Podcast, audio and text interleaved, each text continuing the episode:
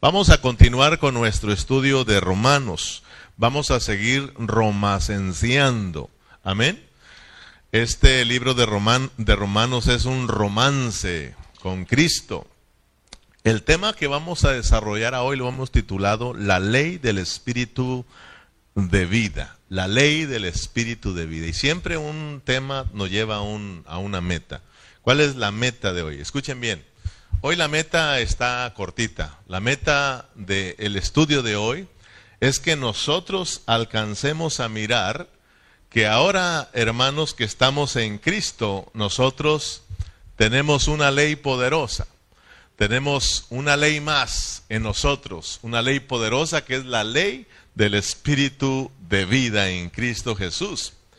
Y esta ley es una ley de qué, hermanos? De vida. Diga conmigo, de vida es una ley de vida, entonces nuestra meta es de que captemos que esta ley que Dios nos dio, que es de vida, es para que nosotros, los que hemos creído en Cristo, nosotros los creyentes, nosotros los cristianos, nosotros los hijos, los hijos de Dios, podamos ser llenos de la vida santa de Dios, hermanos. Esa es la meta. Yo les he dicho, les he venido diciendo que en eh, cada capítulo que vamos estudiando de Romanos está muy interesante, ¿verdad? Y empezamos con el capítulo 1, interesante, el capítulo 2, 3, 4, 5, 6, 7. Ahora vamos a entrar en el capítulo 8 y yo le daba gracias a Dios por el capítulo número 8 de Romanos, porque es bien importante cada capítulo. Si nosotros no estudiamos el capítulo 7, si nosotros no tuviéramos el capítulo 7 de Romanos, si Romanos solamente tuviera cinco capítulos y ya no tuviera más, ¿cómo nos quedaríamos nosotros, hermanos? No entenderíamos cómo es que la vida de Dios, la justicia de Dios, opera dentro de nosotros. Pero gracias a Dios por el capítulo 7 y gracias a Dios por el capítulo 8 y luego vas a mirar que gracias a Dios por el capítulo 9 hasta que concluyamos con los 16 capítulos que tiene Romanos. Hoy vas a mirar que Romanos 7 es muy importante porque está lleno de vida, de vida, de vida, de vida. Romanos capítulo 8 es un capítulo lleno de vida, de vida, de vida. Por eso se llama el espíritu de vida. Amén, hermanos. Fíjate, si no tuviera eh, Romanos el capítulo 8, ¿dónde nos quedaríamos nosotros? ¿Dónde te quedaste tú el miércoles? Si nosotros no tuviéramos el capítulo 8 para que veas, hermano, que eh, cada capítulo es importante, si no tuviéramos el capítulo 8 de Romanos, nosotros nos quedaríamos gritando, miserables, miserables, soy un miserable. Nos quedaríamos en la miseria siendo miserables. Pero el capítulo 8 nos va a hablar que hay una nueva ley, hermanos. Hay una nueva ley, aleluya. Se abrió una nueva ley, hermanos. Mire, ¿qué, qué sucedería con todos los que están sin sus documentos legales en Estados Unidos, que de repente se abriera una ley que los cubriera, que los protegiera y que les diera sus, documentos. Hermano, ¿cómo es? ¿Cómo, ¿Cómo nos soltaríamos todos, hermanos? Brincando de alegría, hermano. Yo quiero decirte que en el capítulo 7, para el hombre natural, para el hombre que no es nacido de nuevo, lo rigen tres leyes. Antes de venir a Cristo, a nosotros nos regían tres leyes. ¿Cuál es la primera ley? La ley de Dios. ¿Y la segunda ley? La ley, de la mente. ¿Y la tercera ley? La ley del pecado y de la muerte. ¿Verdad? Y miramos que aunque el hombre tiene la ley de Dios, que dice Pablo que es, es, es, es buena, el mandamiento es, es, es justo, santo y bueno, la ley de Dios no podía hacer nada por el hombre. Miramos pues que cuando el hombre miraba la ley de Dios, dice que se deleitaba en la ley de Dios y quería hacer el bien, pero resultaba que cuando él quería hacer lo bueno, no podía, porque dice Pablo que la ley de Dios era débil. Fíjate hermano, la ley de Dios, los mandamientos de Dios, dice que eran, eran, eran uh, débiles, era débil, porque había una ley más fuerte en los miembros del hombre natural, y esa ley es la ley del pecado y de la muerte que se levantaba y llevaba al hombre natural, ¿a qué hermanos? A ser esclavo, ¿verdad? Del pecado y de la muerte, a hacer todo lo contrario. Por eso el hombre natural, hermano, tiene, tiene, tiene algo bueno en su mente, el querer agradar a Dios, ¿verdad? Pero eh, también debemos de saber que, de acuerdo a la palabra, también tiene algo malo, porque comió del árbol de la ciencia del bien y del mal. Tiene bueno y tiene malo. Amén. Lo malo es esa ley que lo lleva eh, cautivo, lo lleva a ser esclavo del pecado y de la muerte y resulta siendo, siendo un miserable, dice el apóstol Pablo. Pero fíjate ahora lo que nos van a decir en el capítulo 8. Hay otra nueva ley, hermanos. Hay otra nueva ley para los que están en Cristo Jesús, aleluya. Y esa ley es más poderosa que la ley del pecado y de la muerte. Como es una nueva ley, entonces la otra ley se queda sometida. Por lo tanto, ahora tiene que regirnos la ley del Espíritu de vida. Pero eso es para nosotros los que hemos creído en Cristo. Por eso los cristianos tenemos que alegrarnos. Aleluya. Tenemos que alegrarnos. Espero alegrarte en esta tarde, hermano. Vienes así como tenso. Yo no sé dónde, de dónde vienes. Pero yo vengo de estar metido en la presencia del Señor. Yo vengo de estar santificándome para el Señor. Yo no sé de dónde tú vienes. Te noto tenso, pero espero que Dios a través de tu palabra te capture y al último, hermano, salgas lleno de la vida de Dios. Esa es mi esperanza y siempre ha sido mi oración. Que al estar aquí Dios te bendiga con la palabra, hermanos. Hermano, podemos, yo pudiera traerte aquí, un, hacerte un concierto, traerte a los tigres de Sodoma y Gomorra para que te aleguen, pero ese solamente te va a durar esta tarde y mañana sigues igual. Pero la palabra del Señor, cuando logre tocar tu, tu, ser interior, cuando la palabra llegue a capturarte, tú vas a cambiar para siempre, hermano. Y realmente dice la palabra que Cristo mismo, de la única manera que se va a poner a la iglesia bien bonita, para que está, esté listo para su segunda venida, va a ser solamente con la palabra. Dice Efesios que Él se está santificando a su esposa, se la está preparando como una iglesia gloriosa por medio del lavamiento de la palabra, de la palabra de Dios. Es la palabra la que te va a poner bonito, hermano.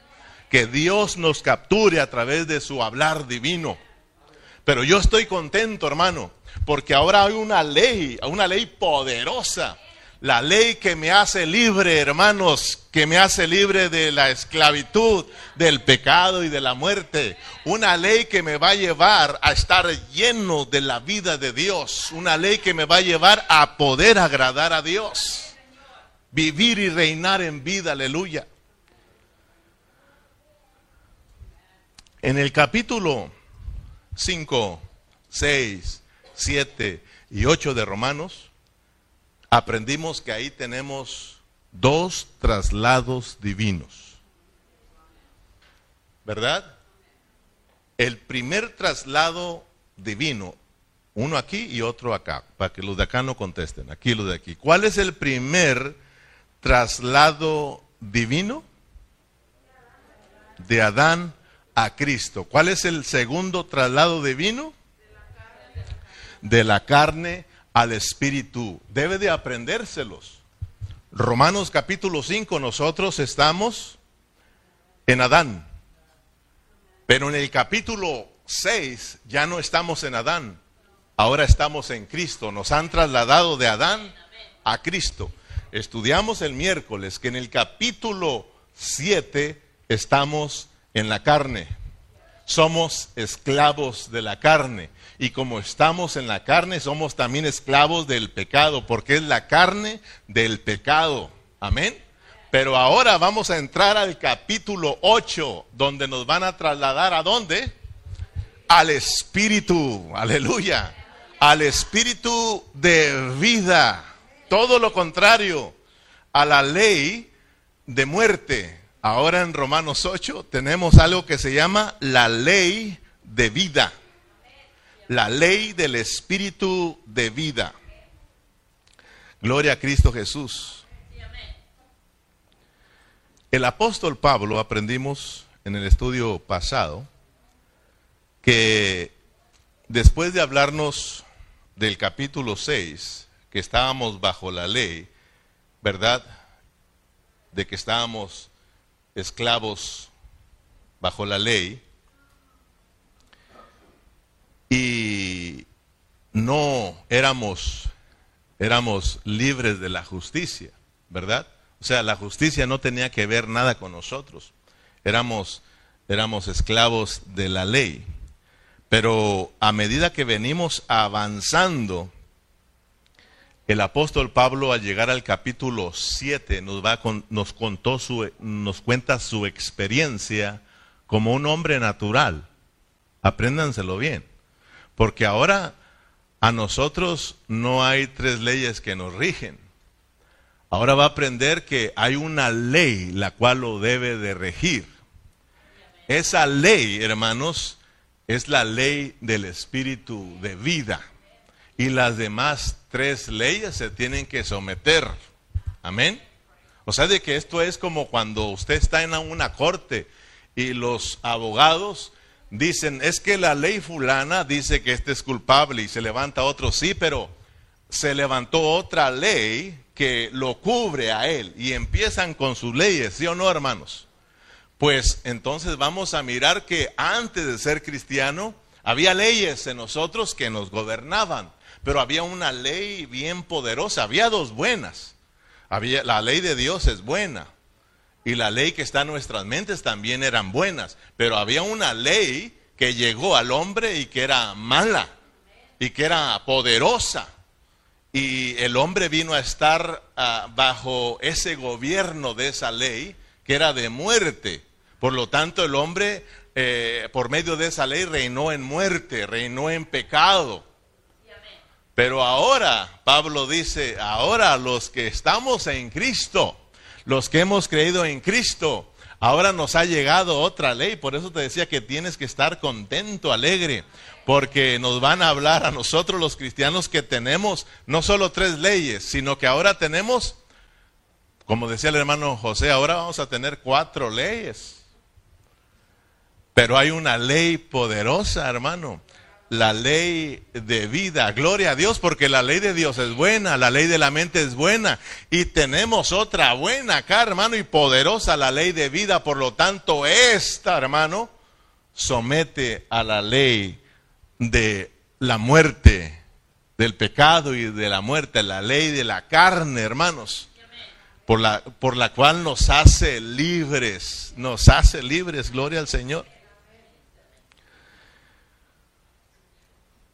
¿Cómo es que, se acuerdan que en el capítulo 7 Pablo nos dice que, nos dice que la ley de Dios, fíjese, la ley de Dios, el mandamiento de Dios, hablando de la ley de Moisés, dice que esta ley no pudo hacer nada por él hablando como un hombre natural, o sea, como un hombre que no tiene a Cristo. Dice que la ley no pudo hacer nada. ¿Tú te asustarías si yo te dijera que la Biblia que está en tus manos no puede hacer nada por ti? ¿Te asustarías? Porque, porque si esa Biblia que está en tus manos pudieras hacer algo por ti, ya no serías el mismo carnal. Los que la tienen en sus casas todos serían salvos. Pero ¿por qué? Si tienen su Biblia y hasta la ponen en una mesa bonita ahí y abierta, Juan 3:16, ¿verdad?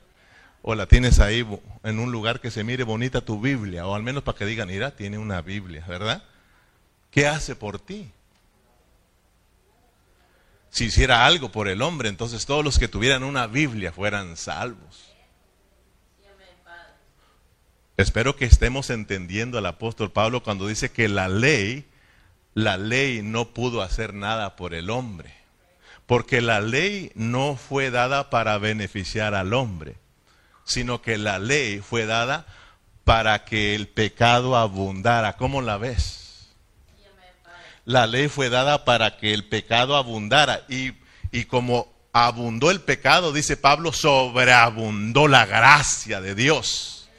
Y entonces los romanos dijeron, entonces Pablo, si, si, si, si, ah, si, si debido a que el pecado abundó, sobreabundó la gracia, entonces vamos a seguir pecando para que la gracia abunde en ninguna manera. Porque los que hemos muerto, ¿verdad?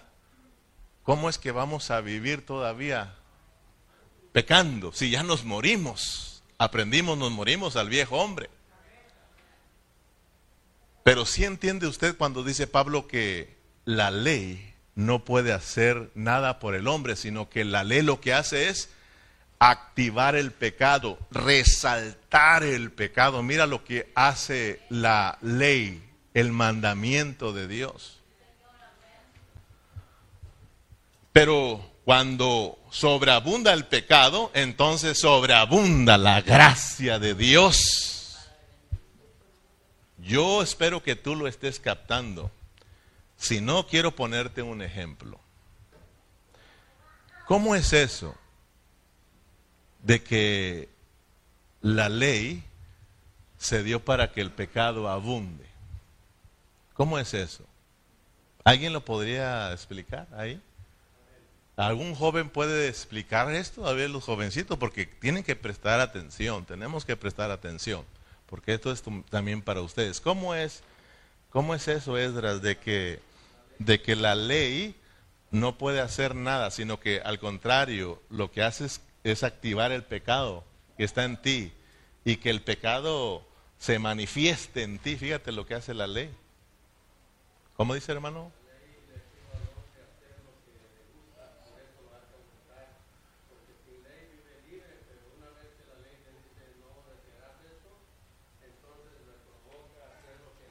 Amén amén, hermano. Por ejemplo, el niño llega y agarra el, paquete de galletas que está ahí. El niño mira un paquete de galletas y se le antoja y va y lo agarra y se lo come.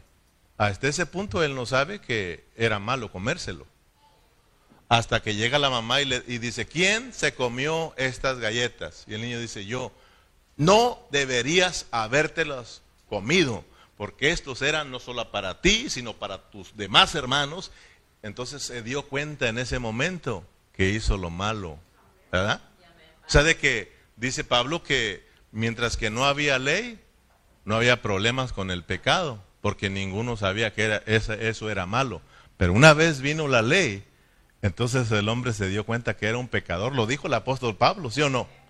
Él no se dio cuenta que era un pecador hasta que eh, que, era, que, que, era codicioso hasta que llegó la ley. Se dio cuenta que era un codicioso. Entonces, fíjate cómo trabaja la ley. Por ejemplo, déjenme poner un ejemplo porque a lo mejor con manzanas sí lo entiendes. ¿Verdad? Por ejemplo, la ley de Dios, el mandamiento de Dios en una parte dice que no hurtarás. ¿Sí o no? Que no hurtarás. ¿Qué es no hurtar? Que no debe de robar. Eso es lo que dice la ley de Dios, que usted no debe de hurtar, no debe de robar. Yo les pregunto a ustedes, y mire viene ¿eh? a, a nosotros, entre nosotros que ya somos cristianos. No vamos a hablar de alguien que no es cristiano, ¿ok? Vamos a hablar de nosotros los cristianos. De aquí porque aquí los miro más despiertos. No se crean, tan despiertos también. Ahí voy para allá. Primero aquí, luego allá. Los de aquí, cuando dice la ley no robe, no hurte, Yo les pregunto a ustedes, así hablando la mera neta, así entre nosotros, que cabo no hay nadie mirándonos. No hay nadie, nadie nos escucha ni nos mira. Aquí estamos, aquí nomás es nosotros. Y Dios, ¿verdad? Y Dios, también no le podemos mentir a Él. Pero a ver, ¿cuántos de ustedes aquí se han robado algo? Poquito. Poquito. Poquito. Sí, sí, sí, porque hay, que, porque hay quienes dicen, es que robar es robar. Y claro, sí, o sea, pero hay robar un poquito y hay robar un grande. Y, y los dos son rateros. ¿Verdad?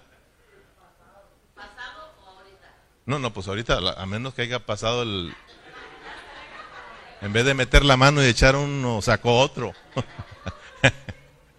Porque a veces alguien que viene, alguien que viene aquí dice, lo ferea, y yo he mirado que lo ferea ahí, pero agarra más.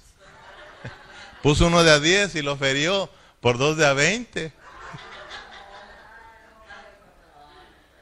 No creo, no creo. Pero aquí, hablando así, sinceramente, ahora que tú eres cristiano, ¿cuántos de aquí han robado? Ya dos dijeron sí. dos, tres, cuatro, cinco. O sea, de que, por ejemplo, así, me voy a llevar unos huevitos. No está el supervisor, no está el jefe. Voy a agarrar una carterita de huevos, ¿verdad? No vayan a creer que los que traigo aquí son robados, ¿eh? Y se está comiendo un huevo robado. no, este, pero cuando el supervisor nos dice a nosotros, puedes llevarte unos huevitos, no es robar, pero cuando nadie te dice que te debe de llevar un huevito, entonces te lo robas. Si tú quieres llevarte un huevito, dile a tu supervisor, puedo agarrar unos huevitos y eso no es robar, ¿verdad? O sea, de que si tú trabajas en el congelador y de repente dices, me voy a llevar esa caja, pero si el supervisor no te dijo que te la puede llevar, Aguas. ¿Cuántos han hecho eso? Pues ¿qué hacen ustedes? Una tabla. no, ¿O qué lo que haga? Lo que haga en su trabajo, donde sea. Los jóvenes. ¿Usted le ha robado algún dolarcito que se miró ahí en la bolsita de su mamá y dice lo necesito y lo agarro? O mira cinco dólares ahí en la mesa y dice lo ocupo, me lo llevo. ¿Cuántos han hecho eso? Bueno, si se, si se fijan acá, levantaron como tres o cuatro las manos, ya una más cinco. ¿Qué ole, eh? Ahí al marido, ¿verdad? O el marido, o el marido, o los maridos a la vieja, a la vieja, digo, a la esposa ahí, ¿verdad? Una vez mi esposa traía unos billetes ahí y le agarré uno, pero nomás para calarla nomás para calarla. Luego se los di, porque lo miré que ella le digo, a ver, cuenta si estás bien. Le dije, no sabes ni lo que traes.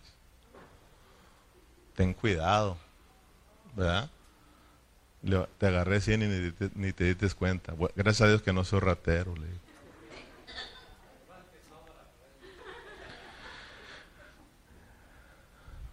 Fíjense, la ley de Dios nos dice que no debemos mentirle a nuestro prójimo, no hablar falsos testimonios delante de nuestros prójimos, no hablar mentiras. ¿Cuántos de los, ahora acá, cuántos de los de acá, acá son rateros, cuántos de los de acá han mentido, han echado una mentirita ahí bonita? Mire, fíjese bien, ahora tenemos aquí qué? aquí rateros y mentirosos. Fíjese, fíjese, fíjese lo que hace la ley. ¿Qué está sacando aquí? Está sacando a los rateros y a los mentirosos. Dice Santiago, dice Santiago, por ahí en el capítulo 2, que todos los que quebrantan solo un mandamiento, fíjense, son culpables de todos. Han quebrantado toda la ley de Dios. Y por cuanto han quebrantado la ley de Dios, todos son culpables y todos son condenados. ¿Te das cuenta lo que hizo la ley? ¿Cuántos pueden decir, miserable de mí? ¿Te das cuenta? Eso es una mala noticia, hermano. Pero no te pongas triste porque de acuerdo a la ley de Dios te has condenado. De acuerdo a la ley de Dios eres culpable. De, acuerdo a la ley de Dios eres ratero y mentiroso. Y eres culpable. Pero fíjate, hermano. Pero fíjate, hermanos. Por, eh, por cuanto abundó el pecado, sobreabundó la gracia. Hay buenas noticias, hay buenas noticias. Gloria a Cristo Jesús. Hay buenas noticias para los rateros y los mentirosos. Que Cristo Jesús vino a este mundo para traer esperanza, hermano. Cristo Jesús vino a este mundo, murió en la cruz, resucitó para traernos una nueva ley que nos puede hacer libres. Libres, hermanos, de la ley, libres del pecado y de la muerte y llevarnos a vivir la vida de Cristo. Aleluya. Gloria a Dios, hermanos. ¿Te das cuenta? Ahí te llevo despertando poco a poquito. Romanos 8.1. Vamos a meternos con calma. Gloria a Cristo Jesús, hermanos. Hay una buena noticia para todos los pecadores y los que creen en Cristo Jesús. La gracia de Dios por medio de Cristo nos llegó, hermanos. Y ahora por medio de Cristo nosotros tenemos el perdón de los pecados, tenemos salvación, hay vida nueva, hay esperanza, hermano, hay vida, hay vida, hay vida. Dice Romanos 8.1, ahora pues, léalo conmigo. Mira bien, como dice el apóstol Pablo, ahora pues, ese ahora pues, ¿qué tiene que ver? ¿Bajo qué contexto lo dice? Ahora pues, porque ya te habló el capítulo 7 que estás Eres un miserable. Y que por más que quieras tú, como un hombre natural, agradar a Dios, no vas a poder, porque en tus miembros hay un, una ley que es la ley del pecado y de la muerte. Amén, hermanos. Y de acuerdo a esa ley, nadie puede agradar a Dios. Entonces Pablo dice, ahora pues, ninguna condenación hay para los que están en Cristo Jesús. ¿Cuántos están en Cristo Jesús? No hay condenación, hermanos. Ninguna condenación hay para los que están en Cristo Jesús. Los que no andan conforme a la carne, sino conforme al Espíritu, al Espíritu de vida, hermanos.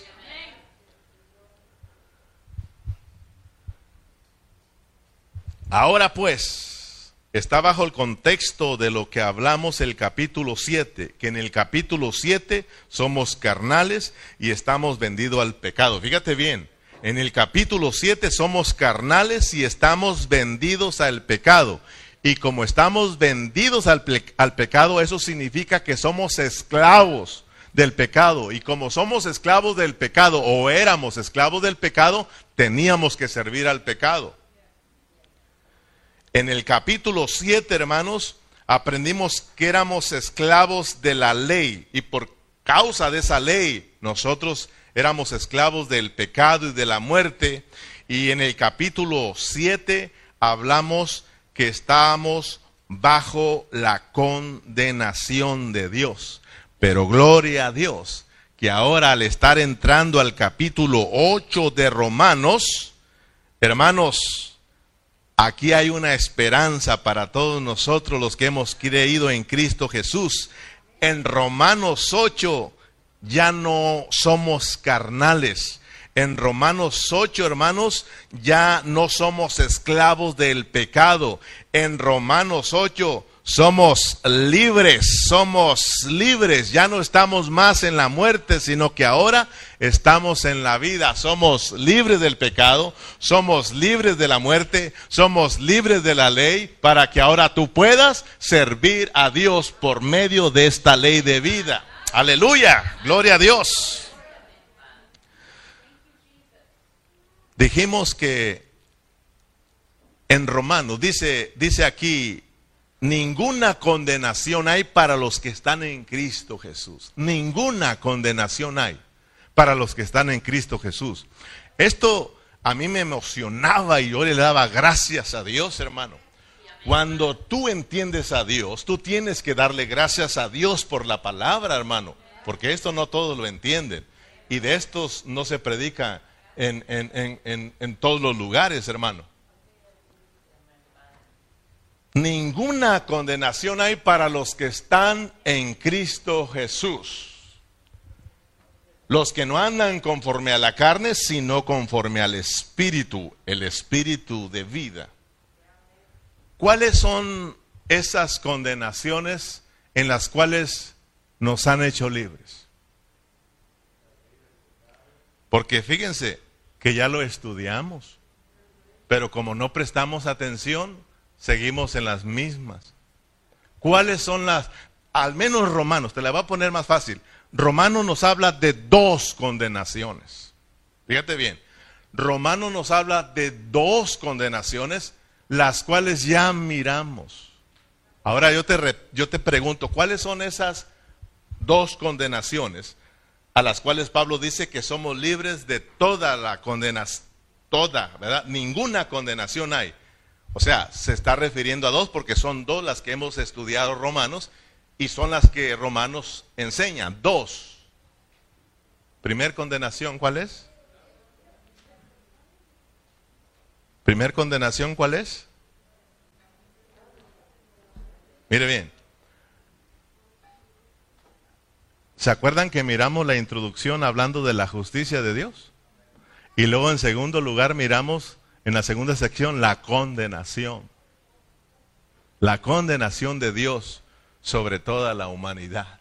Delante de Dios, todos los hombres, por ser injustos, condenados. Entonces, primeramente tenemos la, la, la condenación de Dios. Por creer en Cristo. Ahora pues, ahora pues, ninguna condenación hay para los que están en Cristo. Primera condenación que nos quitaron por haber creído en Cristo es la condenación que teníamos de estar lejos de Dios, de estar, ah, hermanos, de ir al lago de fuego, de ir a la perdición eterna. Te han quitado esa condenación. Ya no vas a ir a, a la perdición eterna porque están en Cristo Jesús. En Cristo Jesús nos han dado la vida eterna, la salvación, el perdón, hermanos primera condenación te han hecho libres. ¿No le das gracias a Dios? Estabas condenado, eres un miserable, pero Dios te sacó de esa miseria, hermanos. Dios nos sacó de esa miseria. ¿No lo dice Pablo en Romanos 7? Miserable de mí, ¿quién me podrá quién me podrá librar de este cuerpo de muerte? Ay, más doy gracias a Dios por Jesucristo. Ahora pues, Ninguna condenación hay para los que están en Cristo Jesús. Primera condenación, hermano, de ir al lago de fuego. La condenación de Dios. Pero ¿cuál, es la segunda condenación? ¿Cuál es la segunda condenación? El que no anda conforme a la carne. O sea, nuestra propia condenación la condenación misma del hombre, porque tú te puedes condenar. Ese es el asunto, hermano, de que muchos hermanos sin saber se están condenando a sí mismos. Por eso dice Pablo, los que no andan conforme a la carne, sino conforme al Espíritu, porque si somos cristianos carnales, te condenas a ti mismo, hermano. Pero fíjate lo que dice Pablo, al entrar al capítulo 8, ninguna condenación hay para los que están en Cristo Jesús. O sea, hermano, ya no hay condenación de Dios, tampoco hay condenación nuestra. Pero de esto te voy a hablar el, el miércoles, hermano. Esto lo voy a dejar porque como hablamos de las tres leyes, yo quiero que usted aprenda que hay una cuarta ley que se llama la ley de vida. Esta ley nos quita toda condenación y yo les voy a me voy a ampliar más sobre esta con estas estas condenaciones, la condenación de Dios y la condenación de nosotros. Porque si usted lee el capítulo 2 de Romanos, ahí dice, hombre, eres inexcusable. Y tú que juzgas, dice, te condenas a ti mismo. Fíjate, hermano. Vamos a aprender cosas bonitas de no andar juzgando mal. Porque cuando tú juzgas mal, cuando juzgas al hermano, cuando juzgas a tu esposo, cuando juzgas a tu esposa, te estás condenando. Pero eso lo hablamos en el próximo estudio para que no te lo pierdas. Amén. Hoy estamos hablando de qué, hermanos? De la ley del espíritu de vida. Una ley que es poderosa y nos hace libres del pecado y de la muerte y de toda condenación. Mire lo que dice Segunda de Corintios, ve conmigo rápidamente, Segunda de Corintios 3, 17. Segunda de Corintios 3, 17. Segunda de Corintios 3, 17, ¿lo tienen? Dice, porque el Señor es el Espíritu, lea conmigo así como con ganas, porque el Señor es el Espíritu. Diga, y es con E mayúscula. ¿Ok? Ahí, lo, ahí lo mira, ¿verdad? Porque el Señor es el Espíritu. Y donde está el Espíritu del Señor, allí hay libertad. Mira, hermano, gloria al Señor. Ninguna condenación hay para los que están en Cristo Jesús. No, somos libres de toda condenación. Y dice Pablo, el mismo escritor le dice a los corintios, porque el Señor es el Espíritu, el Espíritu de vida, ¿verdad?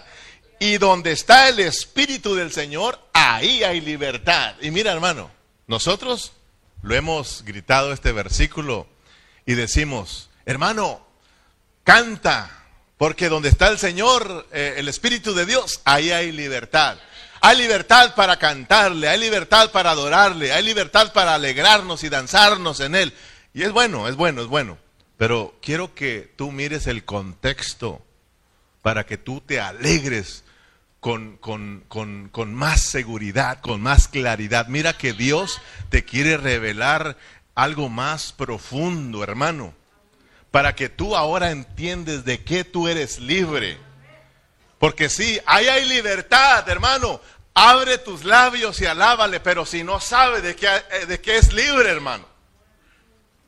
Tenemos nosotros que ir mirando de qué nos hicieron libres. ¿Bajo qué contexto está hablando Pablo a los Corintios? De que el Señor es el Espíritu y donde está el Espíritu del Señor, ahí hay libertad. ¿De qué contexto está hablando? Si usted lo lee en su casa, les está hablando del nuevo pacto, que no es de la letra, sino de un nuevo pacto que es del Espíritu, del Espíritu. Les está hablando bajo el contexto de ser libres de la ley, de la ley, hermanos, por medio del Espíritu, lo mismo que les está hablando a los romanos. O sea, de que, hermanos, romanos es el contexto de Corintios. Este es la ley del Espíritu de vida en Cristo Jesús que nos, que nos liberta. Por eso regresa al, al 8, al Romanos 8.2. Porque la ley del Espíritu de vida en Cristo Jesús, ¿lo tienes? Romanos 8.2. Porque la ley del Espíritu de vida en Cristo Jesús me ha librado de la ley del pecado y de la muerte. Mira bien, ¿me ha librado de qué? De la ley, del pecado y de la muerte. Donde está el Espíritu del Señor, ahí hay libertad. ¿De qué te han libertado? Del pecado y de la muerte. Porque lo que era imposible por la ley, por cuanto era débil por la carne, Dios, enviando a su Hijo en semejanza de carne de pecado y a causa de pecado, condenó al pecado en la carne, para que la justicia de la ley se cumpliese en nosotros, que no andamos conforme a la carne, sino conforme al Espíritu. Aleluya, hermanos. Si tú lo estás captando, puedes gritar conmigo, aleluya. Porque éramos esclavos de la ley, éramos esclavos del pecado, éramos esclavos de la muerte, pero nos llegó el espíritu de vida. La ley de vida entró en nosotros y nos ha hecho libres. Donde está el espíritu de Dios, ahí hay libertad. Somos libres, somos libres del pecado. Somos libres de la muerte, somos libres de la ley, estamos aquí y podemos disfrutar a Cristo, hermano. Por eso te digo, yo no sé quién te trae atado a ti, hermano.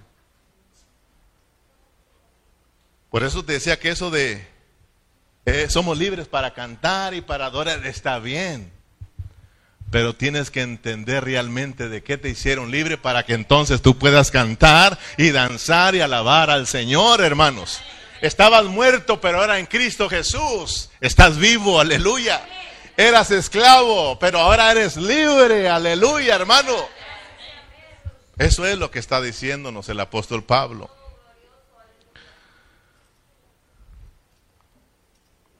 Esta ley del espíritu de vida es una ley sumamente poderosa, hermano. Que nos liberta, que nos liberta, que nos liberta de la ley del pecado y de la muerte. ¿Para qué nos libraron del el pecado y de la muerte? ¿Para qué te libraron de allá? Te libraron de allá no para que sigas igual, te libraron de allá para que seas diferente. Mira, hermano, el contraste entre el capítulo 7 y el capítulo 8 de Romanos. Allá en el 7 estabas bajo la ley, ahora estás acá bajo la gracia de Dios. Allá estabas esclavizado al pecado, acá te han dado vida, hermano. Acá estabas muerto, acá estás vivo, aleluya, hermano. ¿No te goza eso? ¿No te da alegría, hermano?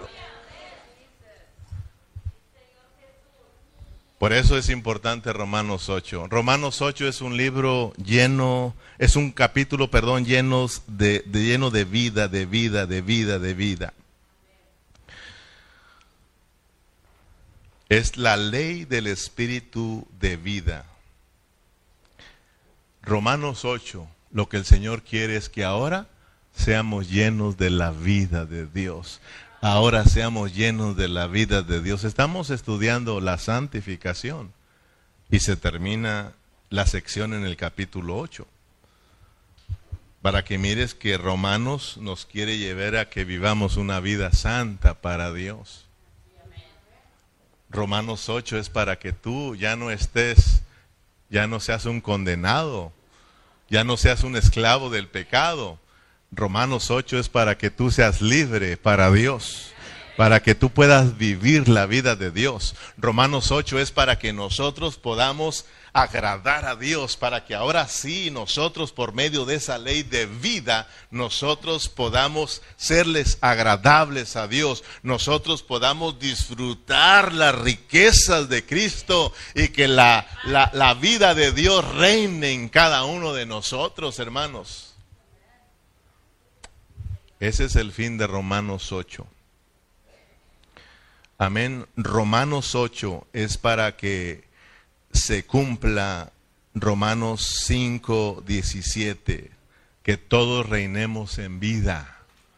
En Romanos 5, 17 aprendimos que el anhelo de Dios es de que su vida reine, de que reinemos en vida por la abundancia de la gracia y el don de la justicia. Pero eso se cumple a través de que experimentemos Romanos capítulo 8. Amén, hermanos.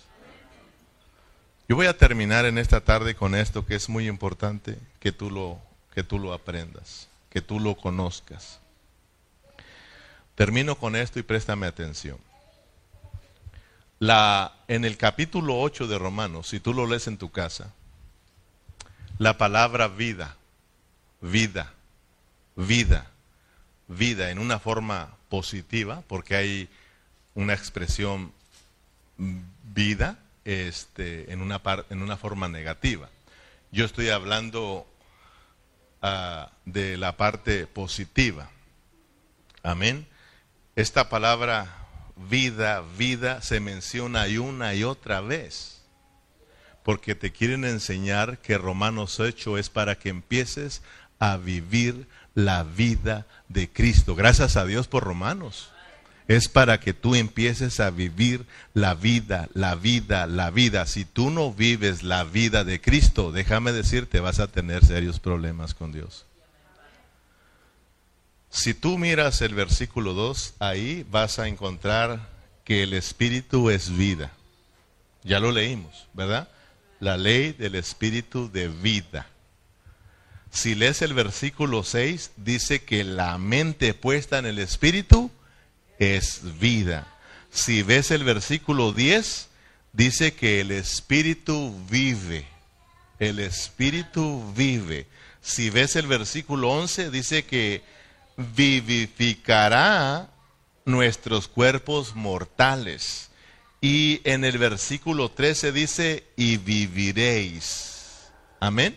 O sea, esta palabra vida, vida, vida, viviréis, viviréis, una y otra vez las expresa el apóstol Pablo para enseñarnos que este capítulo es un capítulo de vida, es un capítulo para que ahora tú no te excuses de que eres un miserable, para que tú sepas que sí puedes vivir a Cristo, no por tus fuerzas, sino por la ley de vida. Para eso Cristo entró como ley, para gobernarnos y llenarnos con su vida, hermanos. Entonces no me vengan a mí con excusas de que acá y que allá y que por esto y que por el otro. No, hermano. Tienes al Espíritu Santo, tienes el Espíritu de vida y tú puedes vivir a Cristo. Tú puedes vivir a Cristo tienes la herramienta, tienes la capacidad para poder vivir a Cristo por medio de esa ley. Solo déjate gobernar. Déjate gobernar por esa ley de vida. Romanos 8:2, porque la ley del Espíritu de vida en Cristo Jesús me ha librado de la ley del pecado y de la muerte. Quiero que presten atención. Aquí la mención espíritu de vida está con E mayúscula o minúscula. Mayúscula. Y esta, este espíritu con E mayúscula se está refiriendo al Espíritu Santo de Dios. Amén. Si usted va al versículo 10, dice, pero si Cristo está en vosotros, el cuerpo en verdad está muerto a causa del pecado, mas el espíritu vive a causa de la justicia. Aquí el espíritu está con E minúscula. ¿Y a qué espíritu se está refiriendo? Al espíritu humano, al espíritu del hombre. Entonces, Romanos 8 nos está mostrando dos espíritus. El espíritu de Dios y el espíritu del hombre. Pero Pablo no quiere que miremos estos dos espíritus por separados. El apóstol Pablo nos quiere enseñar que el espíritu de Dios, el espíritu con E mayúscula, se ha unido con el espíritu del hombre con E minúscula para llegar a ser un solo espíritu, un solo espíritu, un espíritu que lleva E mayúscula y un espíritu que lleva E minúscula. Es un espíritu el cual se llama el espíritu regenerado, hermanos. Porque el espíritu, Pablo nos está diciendo, ahora pues ninguna condenación hay para los que están en Cristo Jesús. Amén. Porque a través de Cristo Jesús, nos llegó la ley del Espíritu con E mayúscula para unirse al Espíritu con E minúscula, para que ya no sean dos espíritus, sino que ahora sea un espíritu. un espíritu regenerado, un espíritu mezclado, hermano, que tiene E mayúscula y tiene E minúscula. Ese se llama espíritu mezclado, espíritu regenerado. Somos uno espíritu con Dios. Aleluya, hermanos. En primera los Corintios 6, 17 es un verso que todos conocemos. Dice, pero el que se une al Señor, un espíritu es con él. Mira, ¿y en qué, y qué espíritu es? ¿Con E mayúscula o, que, o con E minúscula? A ver, míralo en tu Biblia, primera de Corintios 6, 17. El que se une al Señor, un espíritu es con él.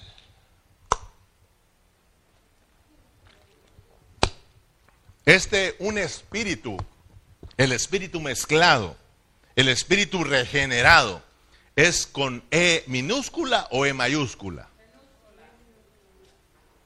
Entonces, ¿se refiere al espíritu humano o al espíritu divino? Para que tú entiendas que el espíritu regenerado, el espíritu mezclado con Dios, tiene E mayúscula y E minúscula. Aquí dice que el que se une al Señor, un espíritu es con él, y este espíritu está escrito con E minúscula, pero no se llama espíritu humano, sino que, ¿cómo se llama? Espíritu regenerado o espíritu mezclado. Regenerado es que otra vida ha llegado a nosotros. Otra vida llegó a nuestro espíritu. Así como cuando nos casamos ya no somos dos, sino solo uno. De la misma manera, cuando nos hicimos uno con el Señor por medio de haber creído en Él, ahora surge este espíritu mezclado, espíritu regenerado, que es, hermano, con E minúscula. Pero ¿dónde está la E mayúscula? Para saber que es un solo espíritu con el Señor. Pues no se mira porque está qué? Está mezclado, hermano está mezclado. Ahora, si tú vas a Romanos 8:14, Romanos 8:14, ahí está nuevamente una mención del Espíritu. Romanos 8:14. Porque todos los que son guiados por el Espíritu de Dios, diga conmigo, por el Espíritu de Dios, estos son hijos de Dios. ¿Este espíritu es el espíritu de Dios o el espíritu del hombre? ¿O el espíritu regenerado? ¿Sí se da cuenta, hermano? Porque ahí dice el Espíritu de Dios, pero es el Espíritu regenerado, hermano. ¿Y dónde está la E minúscula? Pues no se ve porque ahora se ha hecho una con Dios. De la misma manera que en el versículo 17 no, no está la E mayúscula, pero ahí está, porque se ha mezclado. Y aquí en Romanos 8:14, como no se ve la E minúscula, pensamos que es la de Dios, pero es el Espíritu regenerado porque ahí estamos metidos. El espíritu del hombre ahí está metido con el espíritu de Dios. ¿Me entienden, hermano? Entonces, mire bien. Pablo nos está diciendo que la ley de vida, la ley de vida, la ley con E mayúscula, en Romanos 8 nos llegó a nuestro espíritu con E minúscula para que ya no sean dos espíritus separados, sino para que ahora sea un solo espíritu. El espíritu mezclado, el espíritu regenerado, la ley del espíritu de vida en Cristo Jesús llegó a nuestro espíritu y nos regeneró, nos dio la vida eterna, hermanos. Trajo esperanza a nosotros.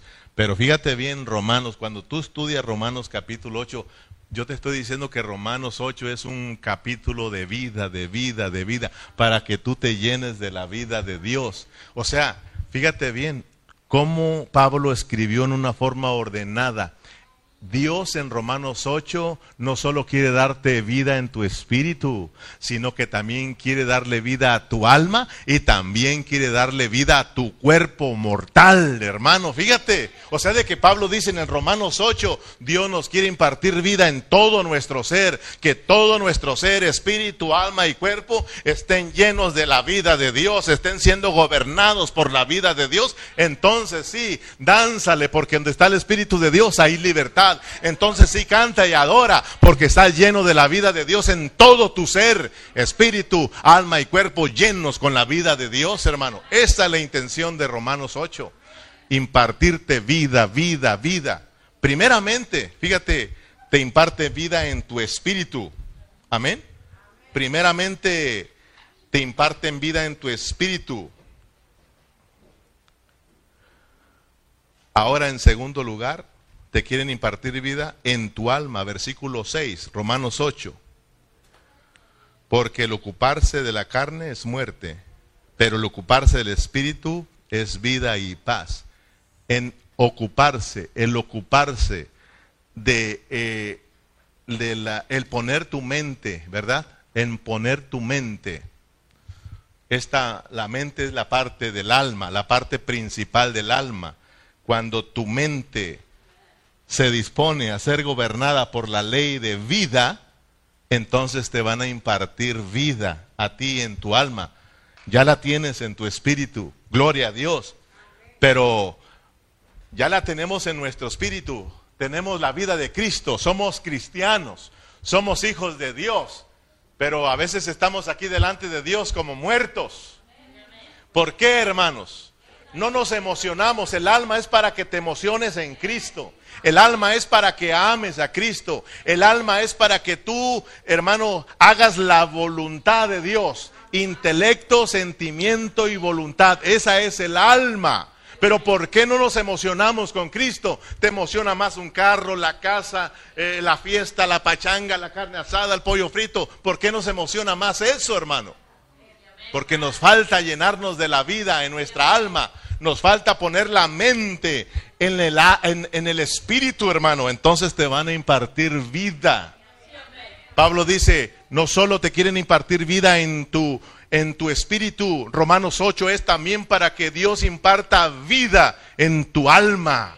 Pero ocúpate en las cosas del espíritu.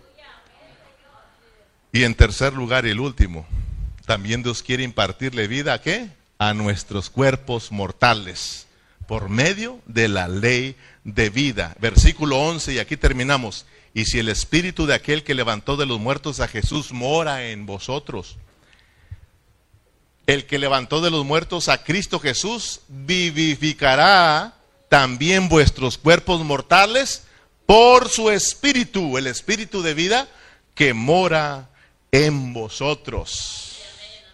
¿Te das cuenta, hermano? Entonces, cuando nosotros nos ocupamos, en, ponemos la mente en el espíritu de vida, nos imparte vida a Dios, a nuestra alma, hermano, y entonces estamos llenos de la vida de Dios y lo que nos va a gobernar es Dios en ese día, lo que nos va a anhelar son las cosas de Dios, hermano. Por eso, cada vez que el día domingo te levantas orando, te levantas buscando al Señor, ni siquiera vas a pensar si vienes a la reunión o no vienes. Vienes porque vienes, hermano. Porque vienes lleno de la vida de Dios, no solo en tu espíritu, sino que en el alma. Y como estás lleno del espíritu en tu alma también, tu cuerpo le van a impartir vida, hermano. Aunque tu cuerpo esté cansado, aunque tu cuerpo esté enfermo, hermano, como estás lleno de la vida de Dios, también a tu cuerpo Dios le va a impartir vida. Y entonces vámonos a la reunión, hermano. Y entonces nos gozamos en la presencia del Señor.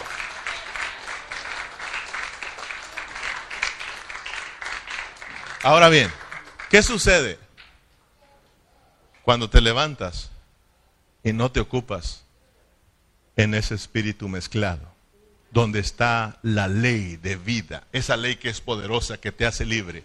¿Qué sucede cuando tú no, no te ocupas en las cosas del Espíritu?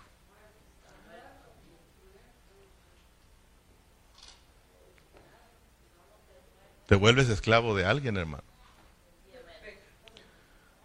¿Qué sucede cuando no nos dejamos gobernar por esa ley, no nos dejamos guiar por esa ley de vida? ¿Qué sucede, hermanos, si no somos obedientes a esa ley de vida? ¿Qué sucede? Oh, hermano, no te pierdas el miércoles y yo te voy a enseñar lo, lo que sucede. Amén. Así de que ahí te dejo. Y seguimos el miércoles si Dios nos presta vida. Póngase de pie.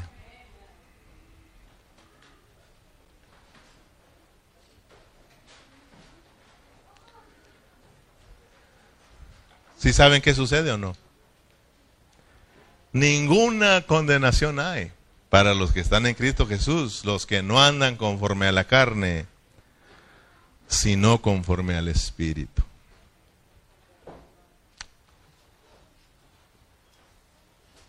Señor Jesús,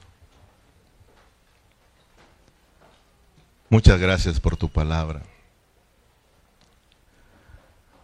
Ya nos vamos a ir, hermano. Vamos a hacer reverencia al Señor un momentito más. Cierra tus ojos y dale gracias al Señor. Si tú tienes el espíritu de vida, tú eres libre, mi hermano. Tú eres libre del pecado, tú eres libre de la muerte, tú eres libre de la ley. Tú eres libre, hermano, de la esclavitud, del pecado y de la muerte. Tú eres libre para Cristo.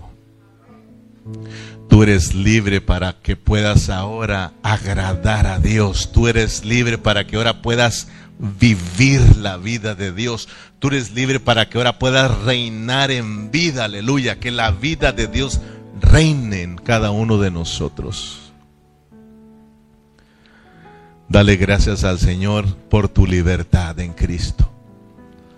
Dice el apóstol Pablo que el Señor Jesús, Dios a través de Cristo, Dios a través de Cristo en la cruz del Calvario dice que condenó al pecado en la carne. Esto es en la carne de Cristo.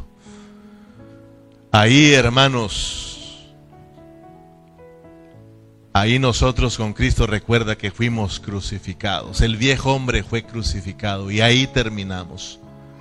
Pero también dice Pablo que nosotros resucitamos juntamente con Cristo para andar en una vida nueva y ser libre de toda condenación. Padre, muchas gracias por tu palabra, Señor. Tu palabra que nos imparte vida, Señor. Tu palabra, Señor, que nos hace libres. Y conocerás la verdad y la verdad os libertará. Señor, gracias. Porque ahora no hay excusa, Señor, delante de ti. Ahora podemos vivir tu vida, tenemos la herramienta, nos has dado la herramienta para ser cristianos vencedores, para ser cristianos victoriosos. Nos has dado la herramienta para que podamos, Señor, vivir tu vida, Señor. Y esa herramienta es una nueva ley, Señor, la ley del Espíritu de vida en Cristo Jesús.